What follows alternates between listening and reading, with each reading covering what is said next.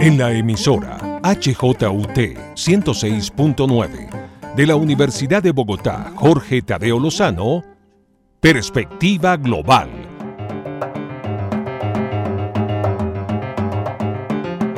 Un análisis a todos los cambios y retos que el siglo XXI le plantea al mundo. Presenta y dirige Doris Ramírez Leighton, experta en relaciones internacionales e investigadora de Asia-Pacífico.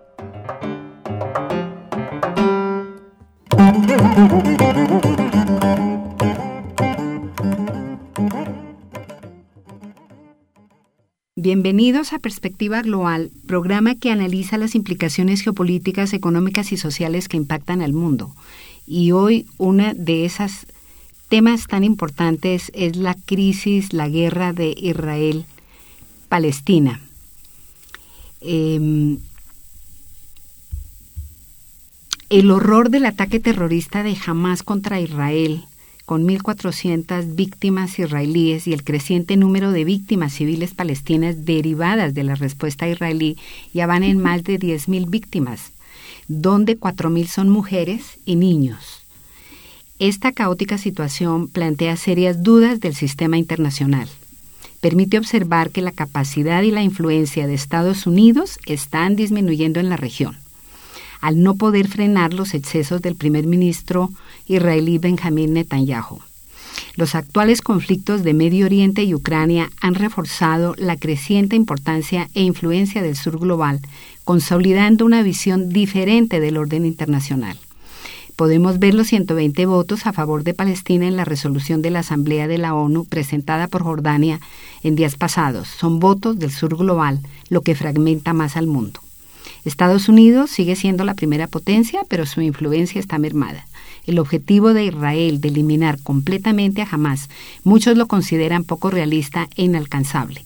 Los acuerdos de Abraham, que normalizaban las relaciones entre Israel y, algunos países del Golfo sin tener en cuenta a Palestina, son políticas que hoy no tienen sentido.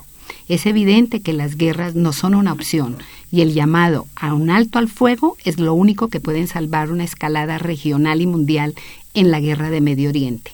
Para hablar de esta crisis, de esta guerra en Medio Oriente y también de cómo va la guerra en Ucrania, si ya tendrá una salida. Hoy tengo un invitado muy especial, se trata del doctor Alfonso López Caballero, ampliamente conocido en Colombia, exministro de Estado, embajador en Rusia y en otros países.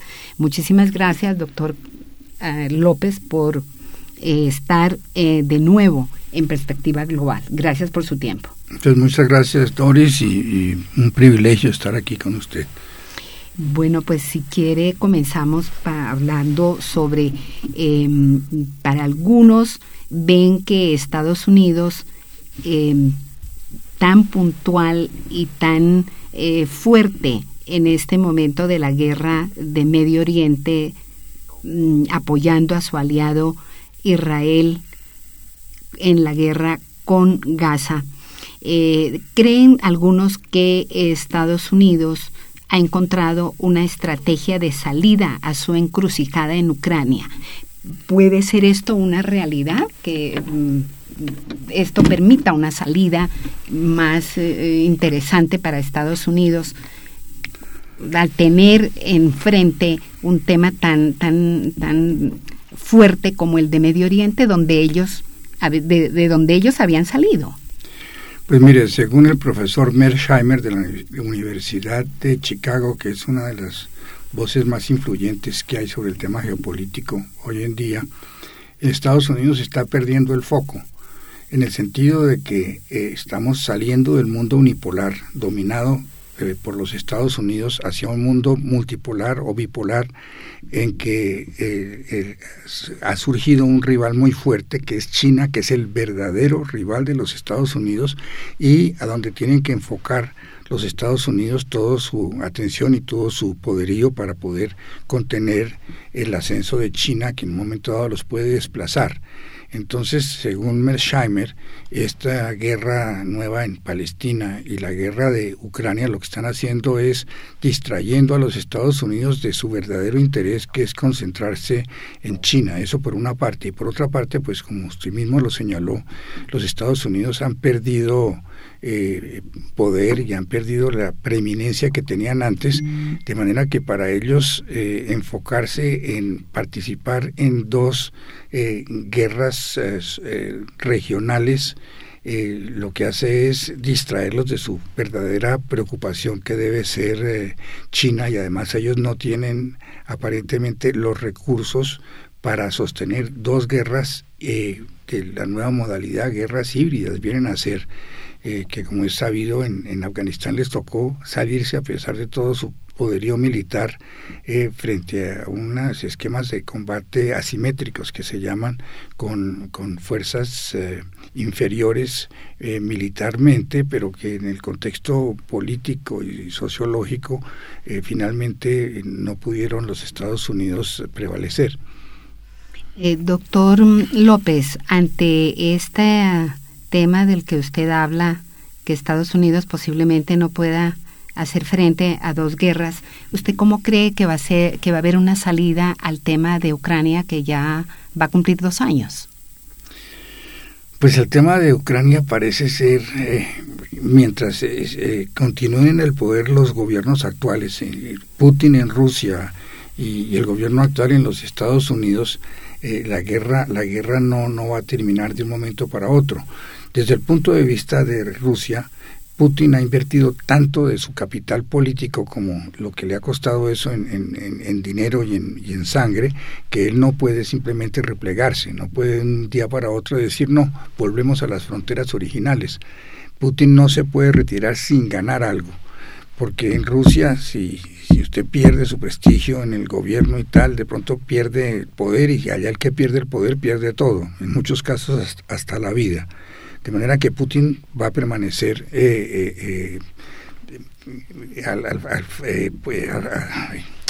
manejando la guerra mientras él esté en el poder, a menos de que Ucrania ceda.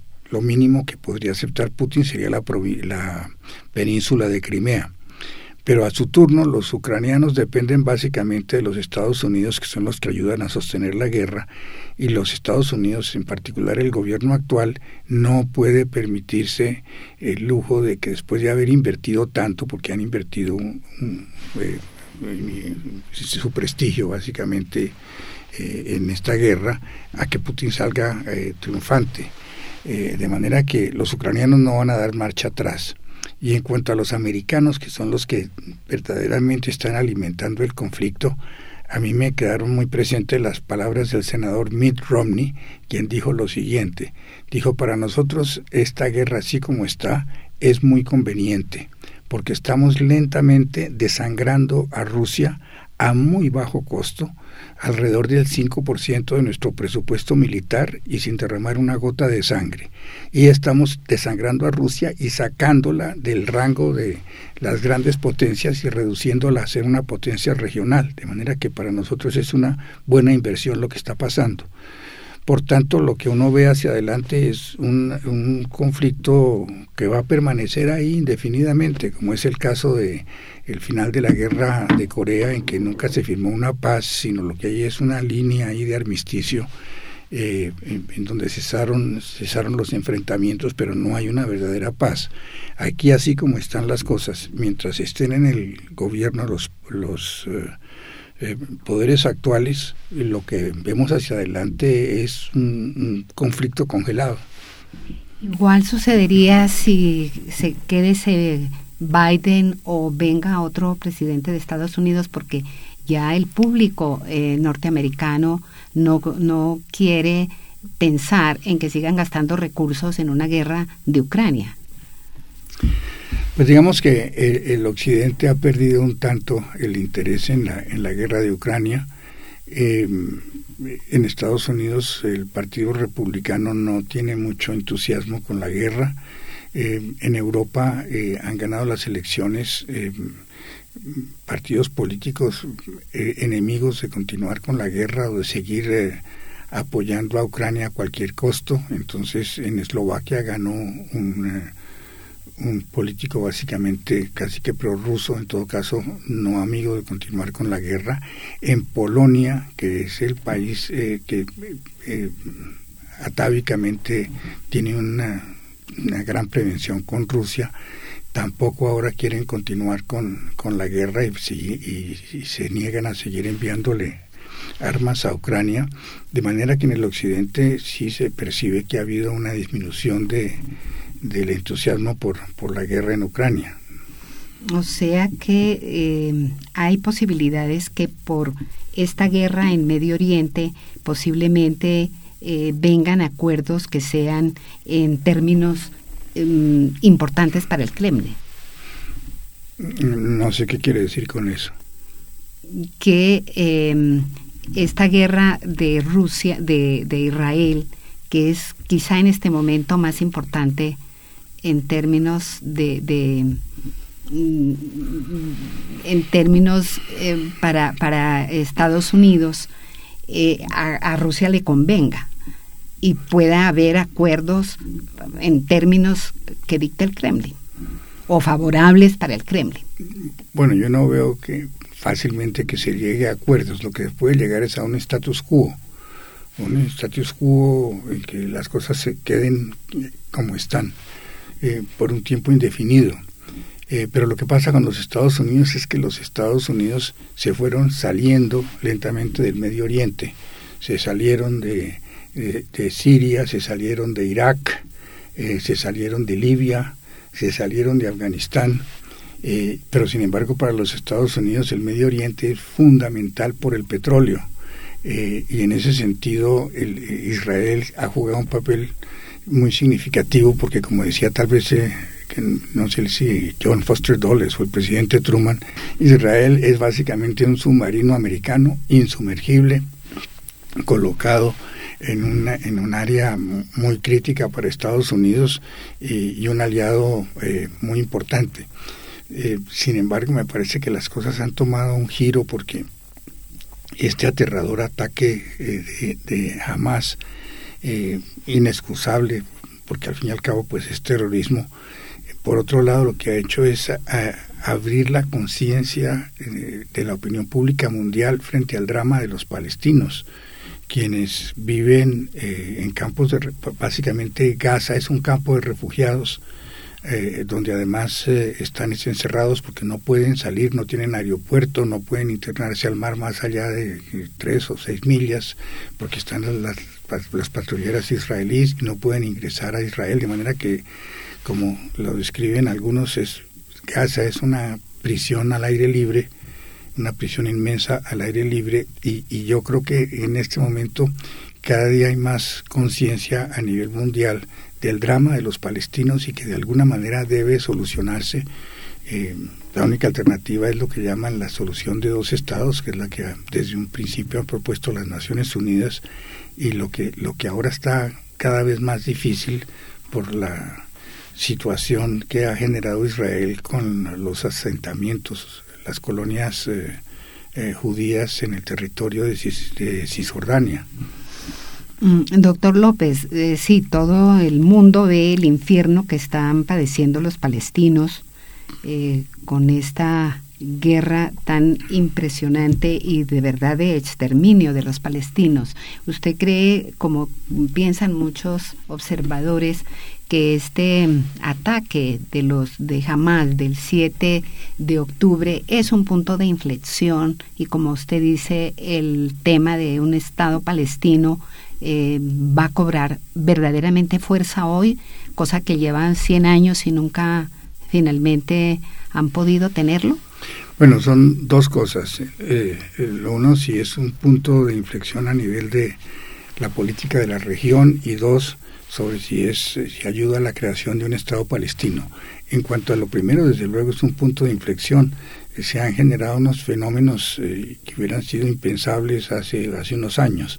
Eh, siempre ha habido, ha habido un enfrentamiento entre Irán y Saudi Arabia, entre la vertiente chiita y la vertiente sunita de los, eh, de los musulmanes aquí eh, lo que se ha, lo que se ha producido es que se han unido todos que antes tenían una terrible rivalidad. Eh, es más eh, hay quienes afirman que el ataque de Hamas pudo haber sido en cierta manera motivado por Irán para evitar que se llevaran a cabo los acuerdos de Abraham en que se reconocía por parte de, los árabes el, Estado judío y donde se mejoraban las relaciones que habían sido tensas desde que se fundó el Estado de Israel. Eh, ya Marruecos estableció relaciones eh, eh, diplomáticas con, con Israel, incluso hay, y han permitido que las líneas aéreas hagan vuelos directos de un a otro país. Los Emiratos Árabes estaban por esa vía. En cualquier momento con Saudi Arabia hubiera podido haber ocurrido algo parecido, pero por cuenta del ataque de Hamas lo que se ha generado es una hostilidad enorme de todos los musulmanes del mundo eh, frente, frente a Israel y los que antes estaban dispersos o desunidos ahora generan un solo bloque. Ahora, en cuanto a la creación de un Estado palestino, eso es, sumamente complicado por cuenta de los llamados asentamientos judíos en Cisjordania. En 1948 las Naciones Unidas acordaron dividir a judíos y árabes en dos estados separados, en, en, parte porque para los judíos no era interesante que hubiera un solo país en que convivieran árabes y judíos porque los árabes eran más numerosos. Entonces no hubiera sido realmente un Estado judío. Eh, de manera que se acordó eh, dividir el territorio de Palestina. Los judíos aceptaron la división, pero los árabes no, y eso incluye no solamente a los palestinos, sino a todos los árabes vecinos. Y entonces eso desató la llamada guerra de independencia de Israel, en que Israel se tuvo que enfrentar simultáneamente a las fuerzas de Egipto, de Jordania, de Siria e incluso de Irak, con quien no tiene eh, frontera. Mm, el resultado de la guerra eh, fue que hubo una especie de, de, pues no limpieza étnica, pero eh, unas cantidades enormes de refugiados palestinos que se fueron de sus hogares porque quedaron dentro de lo que iba a ser el territorio de Israel. Eh, esos refugiados hoy día son uno de los principales, uno de los dos grandes problemas, porque los refugiados viven en, campos de refugiados, antes en Jordania, de donde fueron expulsados, en el Líbano, eh, y, en Cisjordania y en la Franja de Gaza.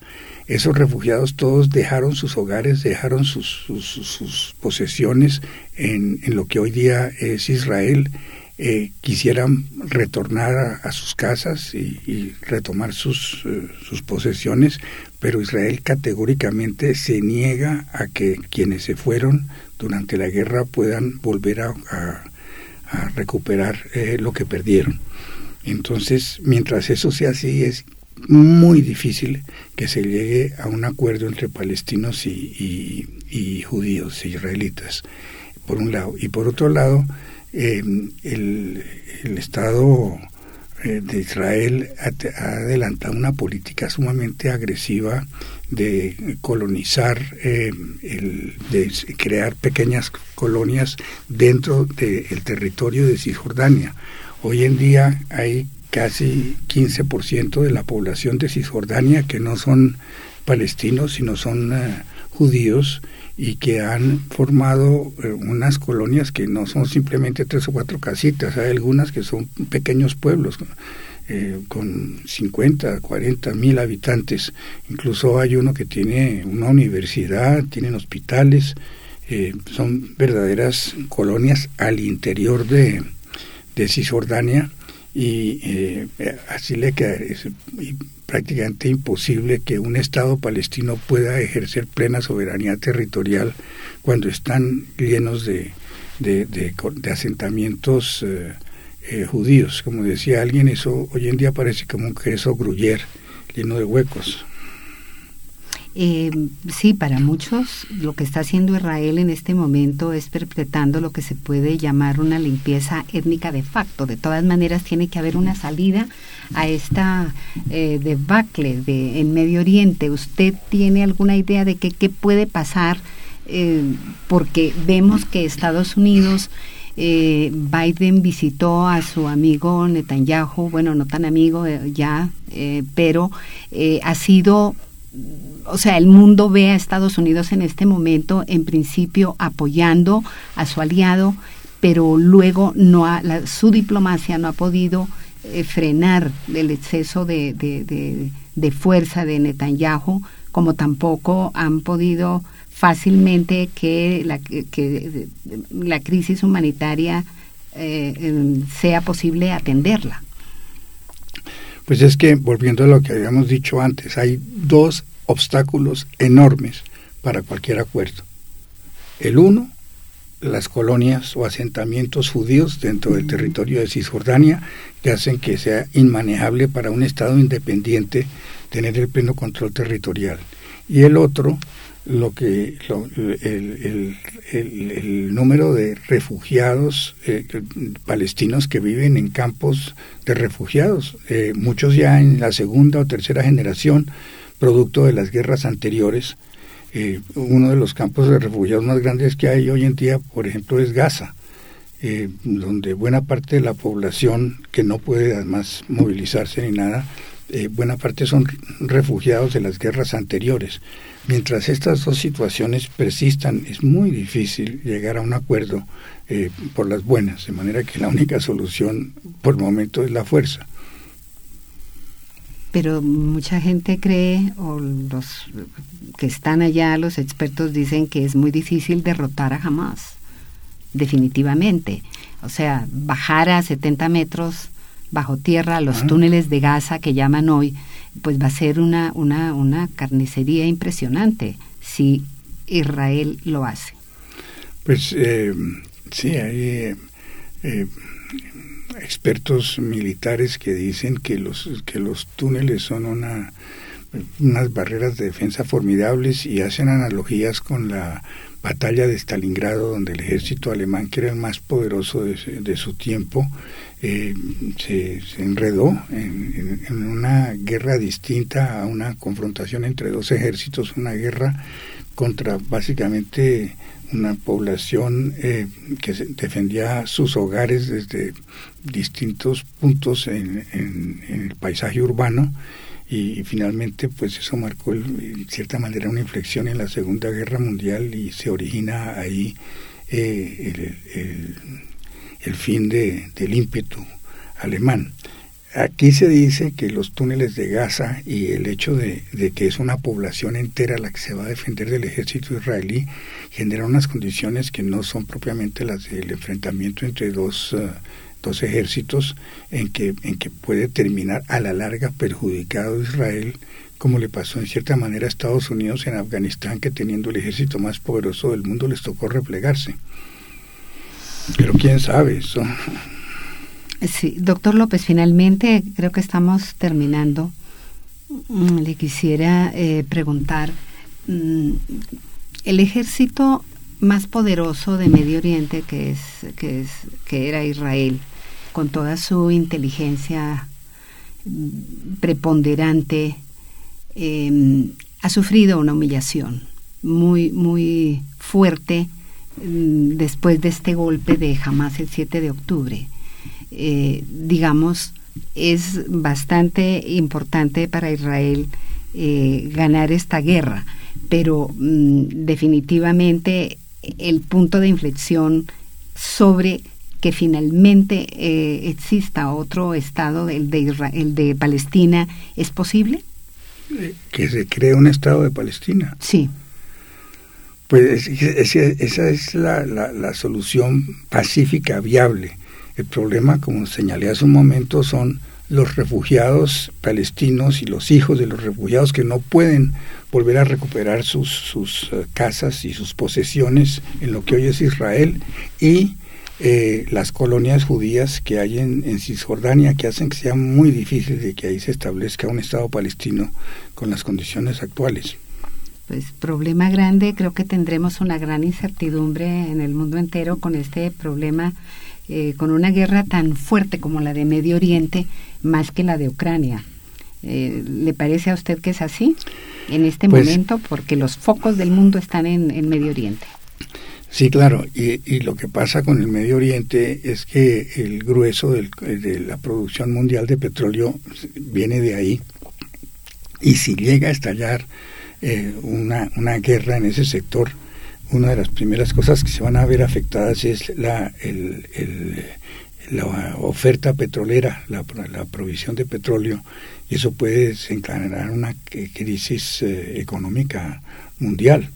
Eh, el solo hecho, por ejemplo, de que por el estrecho de Hormuz eh, pasa más del 30% del comercio mundial de petróleo, una guerra puede producir que cualquiera de los beligerantes, porque ahí quedan Irán, Saudi Arabia, ahí bas- tienen base los Estados Unidos, eh, decida eh, afectar la, producción de petróleo y eso al día siguiente me genera una crisis, por ejemplo, para el Japón, que depende en buena parte de- de- de- del petróleo que proviene de ese sector, para la misma China, eh, para Europa. Eh, el, temor es muy grande de que, de que esto, se extiende, pueda afectar el suministro de petróleo.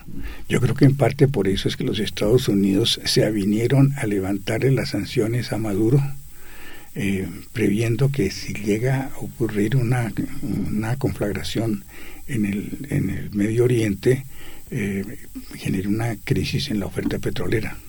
Doctor López, esto da para tener otras eh, charlas más largas, pero por hoy creo que hemos terminado. Le agradezco muchísimo y seguiremos invitándolo para que nos cuente de estas dos crisis, tanto de la de Ucrania como la de Medio Oriente, finalmente en qué quedan y esperemos que eh, sea esperanzador para el mundo que terminen la- tanto la una como la otra.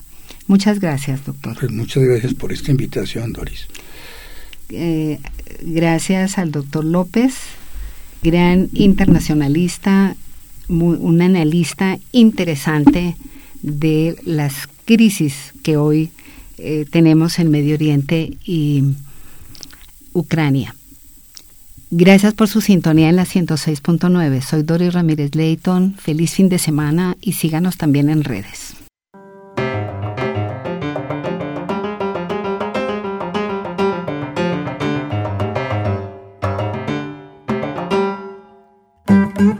En la emisora HJUT 106.9 de la Universidad de Bogotá, Jorge Tadeo Lozano, Perspectiva Global.